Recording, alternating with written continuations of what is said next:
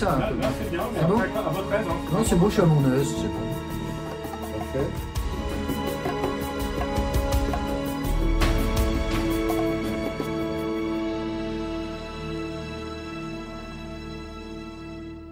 Vincent Renoir, bonjour. Bonjour. Merci de nous avoir accordé cet entretien. Euh, c'est assez exceptionnel puisque vous euh, venez d'être euh, extradé vers la France, Oui.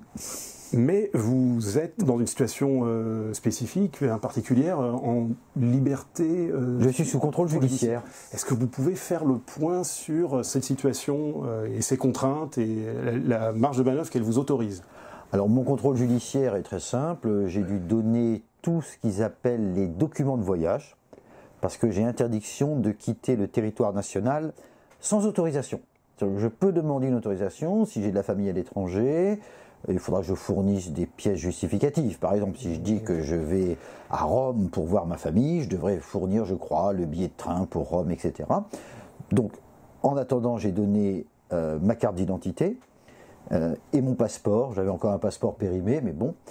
Et puis, j'ai obligation de pointer toutes les semaines au commissariat de ma résidence. Donc, pour l'instant, j'ai élu domicile à Paris. Mais je peux changer de, de résidence, il faut juste que je les prévienne par lettre commandée accusé-réception. Je n'ai pas d'autres euh, obligations, euh, notamment je peux travailler librement. euh. un jour, sous contrôle judiciaire en Belgique, j'avais interdiction de donner des cours particuliers à des mineurs. Là, il n'y a aucune autre contrainte. Et qu'en est-il des procédures en cours? Est-ce que Alors, les procédures en cours, j'ai été extradé en vertu de cette vidéo qu'ils poursuivent. Pour l'instant, ils ne peuvent me poursuivre que pour cela. C'est-à-dire que le droit des extraditions est formel. Quand vous extradez quelqu'un pour un motif, vous ne pouvez pas, une fois qu'il arrive au pays, lui dire Ah oui, mais vous avez commis d'autres choses ou on prépare d'autres choses. Non. Vous ne pouvez rendre de compte à la justice du pays que ce pourquoi vous avez été extradé. Donc à l'heure actuelle, je suis poursuivi pour cette vidéo, donc je suis poursuivi pour euh, minoration d'un crime de guerre, contestation de crimes contre l'humanité et euh, incitation à la haine. Voilà. Le procès aura lieu, m'ont dit mes avocats, entre six mois et un an. Je suis sous contrôle judiciaire jusqu'au procès. Et après, je serai sûrement condamné. hein. Je ne me fais pas d'illusions. Et une fois purgé ma peine de prison, parce que ce sera sûrement de la prison ferme, la France devra me laisser 45 jours pour quitter librement le territoire. Tant que les 45 jours ne seront pas passés, on ne pourra pas ni m'incarcérer en vertu d'autres condamnations qui ont été prononcées antérieurement à mon extradition, donc entre euh, 2015 et 2022, et on ne pourra pas me, me poursuivre pour de nouvelles affaires. D'accord. Voilà. Est-ce que vous pouvez revenir sur euh, cette expérience euh, britannique qui a été longue, écossaise pour être précis Euh, Qu'est-ce que vous avez découvert de, de l'Écosse, de, des, des mœurs, de la population, qu'elle soit carcérale ou, la- ou des gardiens euh, Ah, vous parlez donc de mon expérience en prison. Voilà. J'ai découvert une population qui est d'ailleurs assez typique de la Grande-Bretagne, population très libérale. C'est-à-dire que, eh bien, vous avez vos, idées. euh, dans la prison, on savait que j'étais national-socialiste, mais bon, bah, t'es national-socialiste, euh, c'est pas gênant. Je veux dire, euh, tout le monde accepte les opinions des, autres. Des fois, des gens pouvaient faire le salut quand, quand je passais, histoire de dire on sait ce que tu es, mais je n'ai jamais eu aucun problème. Donc des gens très libéraux. Alors dans la prison, c'était 95% de blancs. Il y avait très peu euh, d'immigrés ou de gens d'autres euh, d'autres continents. Alors il y avait des Roumains, des Polonais. euh, J'ai fait la connaissance aussi d'un mafieux albanais qui était condamné à 17 ans ou 18 ans de prison en Italie. Bon, je- il m'a pas dit exactement pourquoi, mais on devine qui était un gars très gentil, très sympa, très intelligent aussi d'ailleurs, un grand connaisseur d'hommes. Il pouvait juger les gens comme ça et ce qu'il me disait sur les prisonniers, parce que moi j'étais là depuis longtemps, euh, lui il était là depuis peu de temps, mais ce qu'il me disait sur les prisonniers c'était vrai. C'était vrai quand il disait lui il est valable, lui il est valable, lui, lui il n'est pas, il avait raison. J'ai fait la connaissance donc euh, de gens qui étaient assez atypiques parfois. et puis, il y avait beaucoup de gens qui étaient tombés et qui étaient en prison pour trafic de drogue, violence, violence conjugale, choses de ce genre. Et donc ils étaient surpris quand ils apprenaient le motif de votre euh, incarcération? Ah, Complètement, et même choqués. D'ailleurs, plusieurs fois, des gens sont venus dans ma cellule en me disant Tu es euh, condamné pour écrire des livres et faire des vidéos? Je disais oui. Et alors là, ils ne comprenaient pas. Des, crimes imaginaires, comme disait Voltaire. voilà, et pour eux, c'était étrange. Et quand un.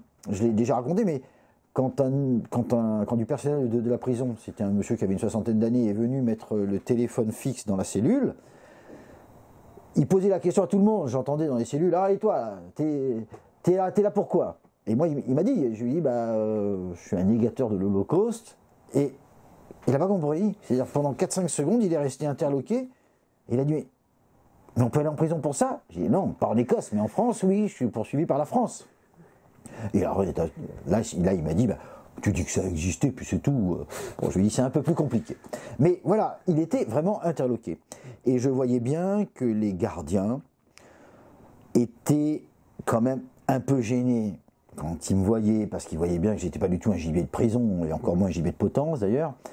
Les gardiens étaient d'une extrême gentillesse avec moi. Bon, faut dire que j'étais aussi très gentil avec eux, hein, très respectueux. Mais j'ai rencontré donc euh, j'ai rencontré euh, tout un panel de gens euh, intéressants. Euh, des gens qui m'ont expliqué comment se passait le trafic de drogue en Angleterre, donc comment se faisait le partage, comment les quartiers étaient divisés, les mafias qui, qui fournissaient la, la drogue en grosse quantité, etc. J'ai appris des tas de choses comme ça. C'était vraiment passionnant. D'un autre point de vue, euh, quels échos vous perceviez du monde extérieur? Alors déjà des énormes, enfin des événements euh, importants, tragiques en cours euh, en Palestine, ou par exemple des, basculements que l'on observe avec autour de la Russie, des BRICS. comment ces, événements vous parvenaient? Bien, En prison, en Écosse, mais en France aussi, vous avez le droit à la télévision en cellule, et vous avez le droit à vous abonner à des journaux. Moi, je recevais par exemple Rivarol. Euh, en France, c'était impossible, mais là, il, me donnait Rivarol. On peut avoir aussi la radio. Il y a juste Internet qu'on n'avait pas le droit d'avoir. Ça veut dire que finalement, quand vous êtes en, prison, vous pouvez, euh, vous êtes comme en liberté, en gros, question nouvelle.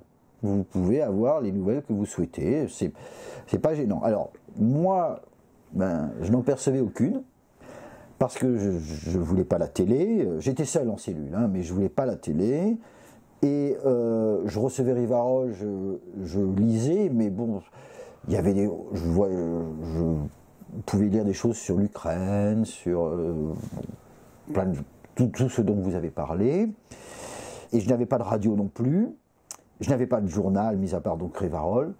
Donc j'ai peu perçu euh, ce qui se passait à l'extérieur et je dois avouer que dans ma cellule, je voulais être en paix. Euh, pour moi, c'était comme une retraite. C'est-à-dire que je lisais énormément, j'ai découvert un auteur que j'aime beaucoup maintenant, Jacques Ellul, sur sa, critique de la technique. Euh, j'ai lu aussi Propagande, la subversion du christianisme. J'ai lu d'autres, livres, ce qui était beaucoup de livres spirituels. J'avais aussi deux ou trois livres révisionnistes qu'on m'avait que des gens m'avaient envoyé, qu'on m'avait donné. Je passais le plus clair de mon temps, donc à lire, à méditer aussi, à réfléchir, à écrire du courrier, à écrire certains articles que j'envoyais après, et puis surtout à dessiner. J'ai énormément peint euh, en aquarelle et puis euh, avec du crayon, avec des crayons de couleur. Et j'avoue humblement que bah, le monde ne m'intéressait pas. Ça ne m'intéressait pas, j'étais dans ma cellule, tranquille, je passais plusieurs heures par jour à peindre. C'était des intenses moments de bonheur pour moi. Et j'avais juste un lecteur de CD. Les gens m'envoyaient des CD et j'écoutais euh, la musique que j'aime en, dessinant. Donc c'est surtout ce que je retiens. Et j'avoue que quand on me dit, alors qu'est-ce que vous pensez du monde de ci, de ça? Bon, j'ai des opinions sur ce qui se passe, mais en gros, ce monde n'est pas le mien. Je m'en moque. Je veux dire, il peut crever, j'en ai rien à faire. Voilà ma, réponse. Donc je pense que vous avez déjà répondu à la question que j'avais en, tête ensuite, c'est euh, est-ce que vous avez euh, eu des échos des changements, si on peut parler de changements euh, en cours en France? Bon, voilà. Ça ne m'intéresse pas. Je veux dire, j'ai aucun. Pour moi, ce monde est mort. J'ai d'ailleurs, j'avais une correspondante qui était une bergère dans la vie et qui a eu une très bonne formule. Elle m'a dit ce que l'on veut sauver est déjà mort. Et je crois qu'il Alors ça ne veut pas dire que c'est la fin du monde. Hein. Ça veut dire qu'il va y avoir des, événements imprévisibles sur ce cadavre qui peuvent apporter autre chose, hein, mais autre chose même de positif. Mais pour moi, ce monde euh, doit s'effondrer. Il n'y a rien à en tirer. Et donc, à propos de cadavres, donc vous êtes revenu euh, à Paris, en Ile-de-France. Vous avez repris contact avec ce qui est le pays, si on peut dire. Vos premières impressions bah, Mes premières impressions, euh, j'ai trouvé que ça avait changé puisque je suis dans un quartier que j'ai connu il y a 10 ans. Et j'ai surtout vu que beaucoup de, de commerces ont changé. Question population, euh, c'était déjà un quartier à forte immigration. J'ai pas vu de changement. On va rester un tout petit peu euh, peut-être sur le national-socialisme. Euh, il y a un, enjeu que beaucoup perçoivent aujourd'hui, qui le rejoint, c'est le fait que on ne voit pas de sortie de l'impasse politique où se trouvent aujourd'hui les forces politiques en présence, avec celles qui contestent la domination de la bourgeoisie et du capitalisme et qui sont très antinationales, et celles qui se prétendent nationales et qui, en revanche, sont complètement alignés sur les intérêts de la superclasse mondiale. Comment, lui, le national-socialisme, arrive à faire travailler la bourgeoisie ou les élites, on va dire, euh, autochtones, pour l'intérêt de la nation ben, Ça, c'est, à mon avis, ça dépend énormément déjà de la façon dont le national-socialisme arrive. Le national-socialisme, normalement, ça arrive après une révolution. Alors, révolution, ça ne veut pas dire violence, euh, sans, dans toutes les rues. Hein. Mais je pense que le national-socialisme ne peut, ne peut arriver dans un pays qu'une fois que le pays a énormément souffert. Car c'est la souffrance qui va faire que les gens vont prendre conscience qu'il faut une communauté nationale soudée. Donc il faut, ah, qu'il faut sortir de tous ces clivages, de toutes ces pensées, et qu'il faut remettre tout à plat et se dire on ne pourra réussir qu'ensemble avec la primauté du bien commun sur les biens particuliers. Mais pour ça, il faut une souffrance énorme. L'Allemagne avait souffert énormément après euh, la défaite de 1918, et cette souffrance a été une cure, je dirais, une cure de rajeunissement, et surtout, ça a amené plein de gens, y compris des gens de la bourgeoisie, mais aussi des gens du côté des communistes, des bolcheviques, à euh, déchirer leur certitude et à se dire on va faire une communauté. Alors, ce n'est pas venu comme ça, naturellement. Euh, beaucoup de gens ont attendu. Mais lorsqu'Hitler est arrivé au pouvoir et qu'ensuite il a montré que on pouvait s'en sortir par cette voie-là, beaucoup de gens se sont engouffrés et ont rejoint les, rangs. Donc, je ne pense pas qu'on pourra, je le dis de toute façon depuis 20 ans, 30 ans, tant que les supermarchés, seront achalandés, les pompes à essence pleines et les portables en fonctionnement, il n'y aura aucune, aucun espoir de révolution nationale. Il faut que les gens souffrent. Est-ce que vous articulez ce combat politique à une dimension, euh, disons, euh, surnaturelle, spirituelle? Moi, oui, bien sûr. Euh, je pense que, comment dire, pour moi, la vie, qu'est-ce que c'est? C'est exercer, c'est exercer l'amour pour les autres. Or, l'amour, justement, c'est la primauté du bien commun sur les biens particuliers. Et je pense que, à l'heure actuelle, nous avons deux écueils qui sont sur le plan spirituel et sur le plan un peu philosophique. C'est le matérialisme, qui consiste à dire bon bah, je vis cette vie, puis après je disparais, il n'y aura plus rien. Alors, ça ne veut pas dire que les gens qui sont matérialistes sont tous des mauvais, euh, mais quand même, ça pousse à l'individualisme surtout dans des périodes un peu plus difficiles, quand vous dites bon ben je n'ai qu'une vie, euh, bon ben je vais faire en sorte que ça que ça s'arrange au mieux, je vais me replier sur ma sphère privée, euh, je vais m'arranger pour que tout se passe bien pour moi, et puis les autres, bah, tout le monde, euh, bah, que tout le monde essaie de s'en sortir comme moi. Je pense que le matérialisme conduit de façon naturelle chez la majorité des gens à l'individualisme. Ça c'est la première chose. Et je pense que le deuxième écueil que nous vivons à l'heure actuelle, c'est la fausse notion de la liberté. On a, même sans le savoir dans nos milieux, beaucoup de gens ont pris la notion révolutionnaire de la liberté, qui dit la liberté, c'est de faire, enfin, votre liberté s'arrête où commence celle des autres. Et beaucoup de gens chez nous même ont, cela, c'est-à-dire de dire, bon ben, en gros, tant que je gêne pas autrui, je suis libre de faire ce que je veux. Et ça, ça pousse aussi à un individualisme, à un égoïsme très fort, en gros. Je veux dire, fichez-moi la paix, je fais ce que je veux, je suis chez moi, et les autres, chacun fait ce qu'il veut. c'est la liberté euh, d'autonomie, la liberté des modernes. Exactement. Et donc la liberté, en fait, c'est quoi? C'est tant que j'agis sans empiéter sur la liberté de l'autre, j'agis bien. Dès que j'empiète sur la liberté de l'autre, j'agis mal. C'est-à-dire qu'il n'y a plus une notion objective du bien et, du, mal. Le bien, c'est je gêne pas. En gros, j'écoute la musique, puis à 10 heures, je mets pas fort. Ça, c'est bien. Euh, je peux écouter, ou alors je peux me livrer à toutes les turpitudes dans mon appartement, je peux faire toutes les partout ce que je veux. Du moment que je fais pas de bruit, après 10 heures, c'est bon. Mais c'est pas ça, en fait, la liberté. La liberté, c'est de, c'est de respecter l'ordre naturel, pour moi, qui est un reflet de l'ordre divin sur Terre. Si vous le respectez, vous êtes libre. Si vous ne le respectez pas, c'est que vous êtes faible et vous êtes prisonnier de vos, de vos, propres vices. Vous êtes enchaîné à vos propres vices. Et c'est pour ça que quand on dit au départ, vous dites que la liberté, c'est de respecter l'ordre divin, mais ce n'est pas de, la liberté, ça. Si, c'est la liberté. Parce qu'il faut une certaine force pour pouvoir le faire. Et quand vous sombrez, quand vous êtes victime de vos propres vices, vous êtes enchaîné à vos vices. Demandez à n'importe quel alcoolique, dans un, dans, un moment de, de, lucidité, il dira Je suis prisonnier de, de mon alcool, je voudrais en sortir, mais j'y arrive pas. Or, il devrait dire Moi, je suis libre de me bourrer, j'ai le droit, mais non. Il sait en fond de lui-même qu'il est prisonnier de son vice et il en est triste. Alors que le jour où il s'en libère, il est libre. Et à ce moment-là, il est conforme à l'ordre naturel qui dit bah, ne vous bourrez pas, vous, devez avoir une certaine sobriété, etc. Et c'est pour ça que nous avons deux écueils, je crois, principaux, il y en a d'autres naturellement, hein. mais c'est ce matérialisme, je n'ai qu'une vie, après rien à faire, et cette notion, et dans cette vie je veux être libre, sous-entendu, foutez-moi la paix tant que je vous gêne pas. Et là, ça donne ces sociétés modernes, à mon avis. Vous évoquiez l'ordre naturel, terrestre, reflet d'un ordre divin. Ça me fait penser à une chose que vous avez développée dans un ouvrage ou dans un podcast, je ne me souviens plus. Ça rejoignait les causes, en fait, du déclin du catholicisme.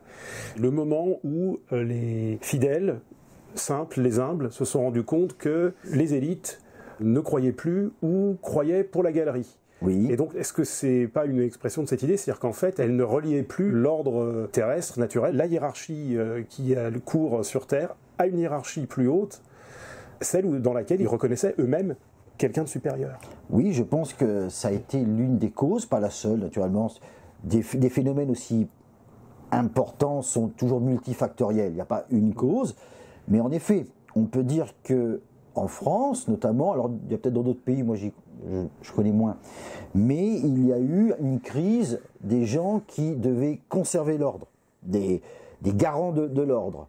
Cette crise, d'ailleurs, est arrivée euh, à partir du XVIIe, oui, avec, euh, je dirais, avec l'extension, avec le développement des sciences expérimentales. Et ça, ça a été, on a commencé euh, à voir un univers autrement, purement matériel.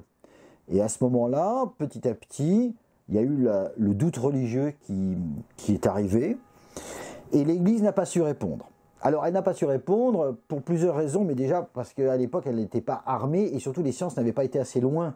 Aujourd'hui, avec la physique quantique et tout ça, on, a plutôt tendance à revenir à un aspect plus spirituel. On peut développer une science spirituelle, mais à l'époque, ce n'était pas possible. Les sciences n'avaient pas été assez loin. Et donc, il y a eu, en effet, un divorce, déjà chez l'élite, qui avait accès aux lectures, etc. Il y, a eu un divorce entre je dirais, ce qu'on considérait comme une transcendance un peu qu'on ne voyait plus finalement, et des sciences naturelles qui expliquaient le monde. Et ça, ça a été euh, le, début, je dirais, du, le début d'une césure qui a amené tout à fait naturellement tout le reste. Je ne sais pas si j'ai répondu à votre question en disant cela. Oui, en fait, c'est le, des, des, élites qui se reconnaissent plus aucun supérieur à elle-même. Exactement. Euh, oui. oui, oui. Alors il y avait toujours dans les élites mais des gens qui reconnaissaient une transcendance, mais de moins en moins. Et donc après, euh, il y a eu euh, naturellement, c'est arrivé après dans le peuple, grâce à des livres, des brochures, des discussions, etc. Et vraiment, il y a eu après une, un divorce total de la société avec toute transcendance. Mais ce n'est pas une émancipation. Ce n'est pas une émancipation. Mais non, naturellement, ce n'est pas. On a vu ça comme une émancipation, notamment on a dit on va se libérer de la morale, on va faire une morale d'ailleurs ce qu'on appelle indépendante, mais ce n'était pas une émancipation, c'était justement on se, on, se, on se posait à terre et on était enchaîné à terre. C'était pas du tout une émancipation. Ça nous amène peut-être aussi à votre livre sur ce que votre expérience dans la fraternité Saint-Pédis, dans les milieux catholiques euh, traditionnalistes et euh, est-ce que euh, ça a alimenté votre réflexion sur le déclin d'un catholicisme réduit à une pratique sociologique un peu, disons, endogame?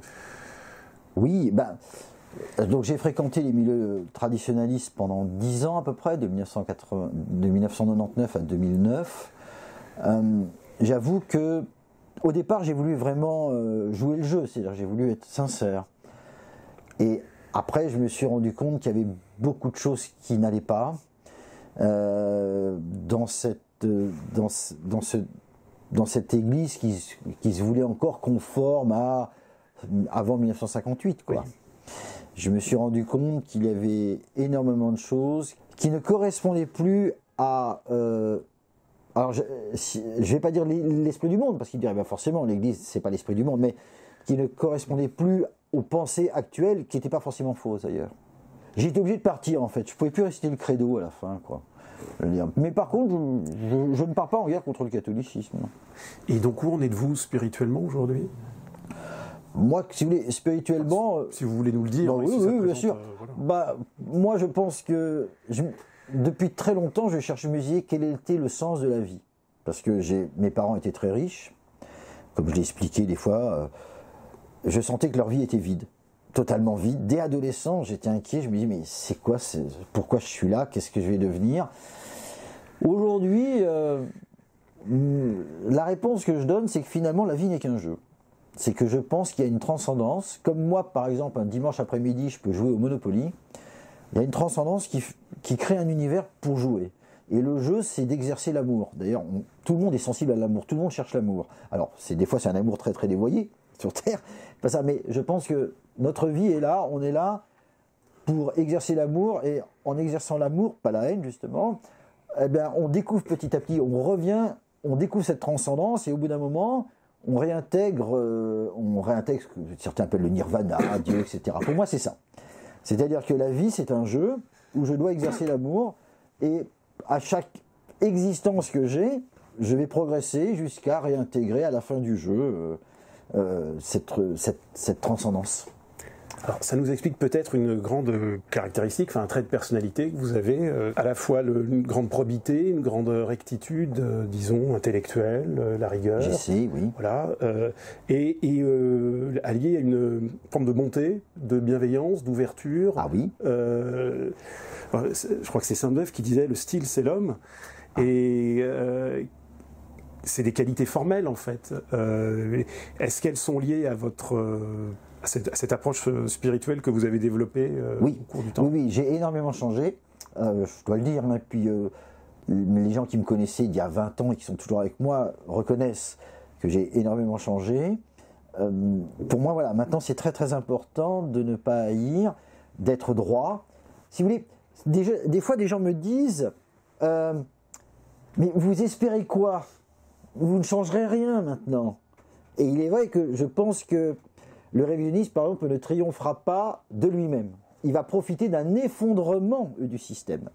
C'est ça qui va se passer. Euh, le système va s'effondrer, et à ce moment-là, les gens, quand il y aura la grande crise, les gens diront on en a marre de ce système, on veut en changer. Pour moi, cette société est déjà morte, je ne vais pas la sauver mais mon combat m'apporte des choses personnellement. Et c'est comme ça que j'arrive à faire le lien entre le sacrifice pour la communauté, pour que tout le monde en profite, et en même temps, je me dis, oui, mais ça me sert à moi, parce que moi, ça me fait progresser, ça m'a fait découvrir des tas de choses, j'ai énormément souffert, mais cette souffrance, j'en suis très content aujourd'hui, parce que ça m'a permis d'évoluer énormément vers plus de calme, plus de tolérance, je sais que ce, mot n'est pas très apprécié, mais et plus de bonté. Donc le combat que j'ai mené pour la communauté, même s'il échoue complètement dans la société, pour moi il m'aura apporté plein de choses. Voilà pourquoi je n'abandonne pas. Parce que ce combat me permet pour moi d'évoluer comme jamais je n'aurais évolué en ayant une vie normale. Vous avez évoqué des, livres que vous avez découverts pendant euh, euh, votre dernier séjour en prison. Oui. Alors, à côté de vos propres livres, qu'est-ce que vous avez envie de recommander à nos auditeurs? Moi, j'ai été beaucoup, j'ai été beaucoup marqué par euh, Lanza del Vasto. Lanza del Vasto était un compagnon de Gandhi. Donc, il a été un peu l'apôtre de la non-violence en Europe, en quelque sorte. Il a écrit euh, Pages d'enseignement, Les Quatre Fléaux. Les Quatre Fléaux, pour moi, m'ont vraiment marqué. Les livres de Lanza Del Vasto, notamment Les Quatre Fléaux, sont très très intéressants. Des auteurs aussi qui m'ont marqué, donc il y a, que j'ai connu en prison, il y a Jacques Ellul sur la technique, les méfaits de la technique. Pour moi, c'est vraiment très très important. Ça m'a beaucoup fait évoluer. Et puis, bon, ça c'est personnel, mais euh, le Dharmapada, c'est-à-dire les paroles du Bouddha. Euh, ça m'a beaucoup marqué aussi et j'ai essayé de mettre ça en, application. Sur les livres sociologiques, j'ai beaucoup été marqué par Lipovetsky, Gilles Lipovetsky, L'ère du vide. Euh, ce sont des gens qui ne sont pas du tout de notre bord politique, mais qui ont fait, qui ont bien réfléchi sur la chose et qui ont fait des, qui ont analysé des choses énormes. Celui-là peut-être? Oui, par exemple, oui, euh, le crépuscule du, du devoir. Euh, je préfère, euh, moi, l'air du vide, hein, personnellement. Euh, j'ai beaucoup cité dans, dans mes vidéos.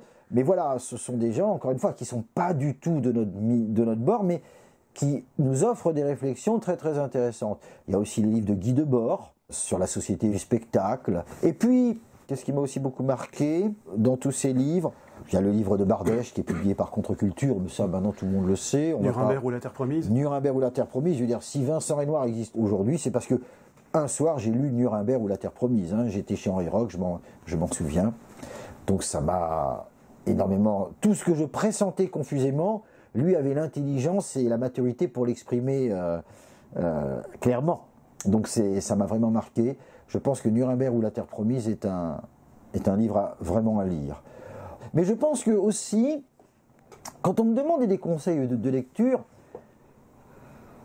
j'hésite souvent parce que je pense que des gens, chaque personne sera marquée par des livres différents suivant d'où elle part et, son état d'esprit. Donc quand on me dit qu'est-ce qui vous a marqué, euh, je dis oui, mais moi ça m'a marqué parce que j'avais ma, propre histoire, euh, j'avais mon propre développement spirituel, je m'étais posé des questions, etc. Peut-être que vous c'est complètement d'autres livres qui vous marqueront. Donc, c'est pas parce que Vincent Renoir a été impressionné par ça, peut-être que vous, vous lirez ça, vous direz non, ça ne m'impressionne pas du tout. Il y a plein de voies pour arriver à la progression. Et c'est pour ça que je ne suis plus catholique, mais je ne pars pas en guerre contre le catholicisme. Je suis persuadé qu'il y a des gens, c'est très bon pour eux. Après, euh, voilà, comprenez? Alors, vous avez dit tout à l'heure que euh, vous, êtes parvenu à une forme de, sagesse et de, retraite, en fait. Vous vous êtes servi de la prison comme d'une retraite. Euh, malgré tout, euh, vous, faites, vous guettez les signes des temps, peut-être tout de même, pour euh, voir les prodromes de cette révolution que vous appelez de vos voeux. Quels seraient ces signes des temps? Alors, moi, je pense une chose. Je pense qu'on n'est pas encore au fond. Et on est. Bon, on en est loin, à mon avis. Ce que je crois, c'est que la technique va continuer à évoluer on va arriver à, l'ordinateur quantique qui va nous donner, qui va faire que les gens vont être toujours plus dans le divertissement, mmh. avec ce qu'on va appeler la réalité virtuelle, etc. On va avoir des gens qui vont être complètement déconnectés de la réalité. Et puis, ce qui va se passer, c'est qu'il y aura le transhumanisme qui va, je pense, de plus en plus, ça va, ça va s'introduire dans la société. Euh, on voudra des gens augmentés, 2.0, 2.5, etc. Et je vois l'avenir de, la façon suivante. Je puis me tromper, hein, naturellement, mais je vois l'avenir de la façon suivante. Je pense qu'on va avoir une société qui va être de plus en plus avec Big Brother, plus plus d'argent liquide, tout à carte, des caméras partout, euh, avec toujours la même raison si vous êtes honnête et que vous n'avez rien à vous reprocher, pourquoi ne voudriez-vous pas des caméras partout? Pourquoi ne voudriez-vous pas euh, ne plus avoir de liquide, que chacune de vos transactions soit regardée? Si vous vous contentez d'acheter des pizzas, vos chaussures, vos machins, qu'est-ce que vous avez à cacher? Donc ça, ça va marcher. Et même les gens vont le réclamer. Parce que des gens qui n'ont qu'une vie sont avides de sécurité. Et donc les gens vont réclamer toujours plus de contrôle, Parce que pour eux, le contrôle, c'est la sécurité. Contrôle sanitaire, contrôle de sécurité, contrôle des voitures, des machins. Et puis on leur fait peur avec les, urgences climatiques, comme on dit. Donc les gens vont vouloir de plus en plus cela, ils vont le réclamer. Et donc la société qui va être transhumaniste, on dira, vous savez, on peut vous mettre une puce, on peut vous implanter ça, vous réfléchirez mieux, et etc. Vous prendrez plus de décisions rationnelles, vous pourrez donc plus trop manger, trop dépenser, etc. Ça va marcher à 100% ça. Et on aura une société où il y aura des gens qui vont être complètement pris dans ce carcan sécuritaire, et puis il y aura des gens qui vont refuser cela. Mais ces gens-là qui vont refuser, comme ils ne seront pas augmentés, comme ils ne seront pas vaccinés, quand ils, comme ils seront pas, euh, euh, comme ils seront pas, je veux dire, euh, mis sur une voie, ils vont être complètement rejetés de, la société. Et il va y avoir une, il va y avoir une césure entre des gens, entre ce système complètement technicisé, et puis des gens qui vont se réfugier dans des petites communautés pour survivre.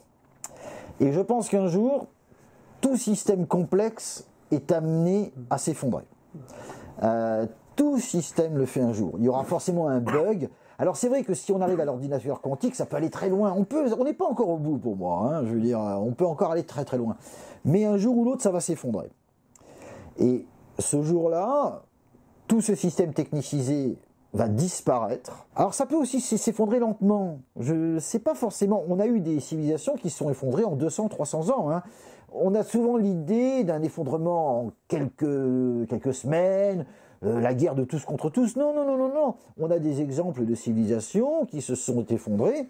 Et par exemple, à la fin, les gens vivaient dans les villes en ruine, dans des tentes. Ils étaient revenus à l'état de nomades et ils vivaient dans leur ville en ruine. Et puis ils allaient de. On a eu des civilisations comme ça, notamment en, Amérique du Sud. Donc ça ne veut pas dire que tout va s'effondrer, que ça va être un monde à Mad Max, je ne sais pas. Mais ce système technicisé va, va s'effondrer. Et naturellement, tous les gens qui vivaient grâce aux implants, à la médecine, etc., ça va être l'hécatombe chez eux. Et les gens qui vivaient dans des petites communautés, c'est là qu'ils vont pouvoir repartir sur des bases plus saines. Et je pense que beaucoup de communautés vont disparaître dans ce, dans ce, dans cette, dans ce cataclysme, encore une fois, qui peut être lent, hein, c'est pas ça. Et il y aura certaines communautés très saines qui vont faire repartir. Moi, voilà comment je vois l'avenir. J'ai pu me tromper, hein, mais euh, je vois comme ça. Et pour vous-même, est-ce que vous avez des projets euh, Aucun. Aucun? Ah, aucun. Moi, j'ai toute ma vie, euh, j'ai l'habitude de dire, toute ma vie, j'ai fait n'importe quoi. Ça ne veut pas dire que j'ai fait n'importe quoi, mais c'est vrai que j'ai toujours agi. J'ai eu envie de faire ça. Vous voyez, regardez Oradour, par exemple, c'est parce qu'un soir, on m'a prêté deux brochures révisionnistes sur Oradour. Quand je les ai lues, j'ai dit, oh, faut que je fasse mon enquête c'est parti, mais euh, comme ça. Et ça a donné ce que ça a donné. Donc, j'ai aucun projet. Ce que j'aimerais, donc, c'est faire une, tournée de conférences en France, privée, où je vendrai euh, mes livres, où je les dédicacerai. Et puis j'aimerais bien aussi, parce que j'aime beaucoup ça, euh, redonner des cours particuliers, notamment à des gens de, notre milieu, à des élèves, parce que maintenant avec Internet on peut faire des cours euh, à distance. Hein, j'aimerais beaucoup reprendre des cours particuliers. C'est mes projets à l'heure actuelle, après je ne sais pas ce que je ferai. Enfin, une dernière question, une avant-dernière peut-être. Comment nos auditeurs, nos amis peuvent-ils vous aider? Bah, euh, ils peuvent m'aider justement. Euh, s'ils peuvent, euh, s'ils ont, s'ils ont des amis et puis qu'ils peuvent organiser une conférence privée, ils ont qu'à me, contacter et m'inviter ou me contacter par les, par votre intermédiaire. Et puis s'ils ont des enfants dans le besoin, ils peuvent aussi me contacter. Je me ferai un plaisir de les, épauler, de les aider, comme je l'ai, fait pendant 30 ans puisque j'ai toujours vécu de cours particuliers. Moi, je n'ai pas gagné ma vie avec le révisionnisme. Hein. Euh, pour ça, j'ai toujours donné des cours particuliers. Voilà comment on peut m'aider. Je réclame pas la charité. Je réclame juste que, bah voilà, qu'on m'aide comme ça cours particuliers en toute légalité puisque vous avez le droit de travailler. J'ai le droit de travailler, hein, je veux dire, voilà. pendant un moment, voilà, on m'a empêché de donner des cours à des mineurs. Je me rappelle, d'ailleurs, j'avais fait une petite vanne en disant à la juge euh, des mineurs d'âge ou de profession? Elle n'avait pas tellement apprécié. Mais euh, je veux dire, euh, donc j'ai parfaitement le droit de travailler. c'est aucun problème. On m'a donné aucune, aucune contrainte là-dedans. Vincent Redouard, merci. Ben, je vous remercie beaucoup. C'est moi qui vous remercie.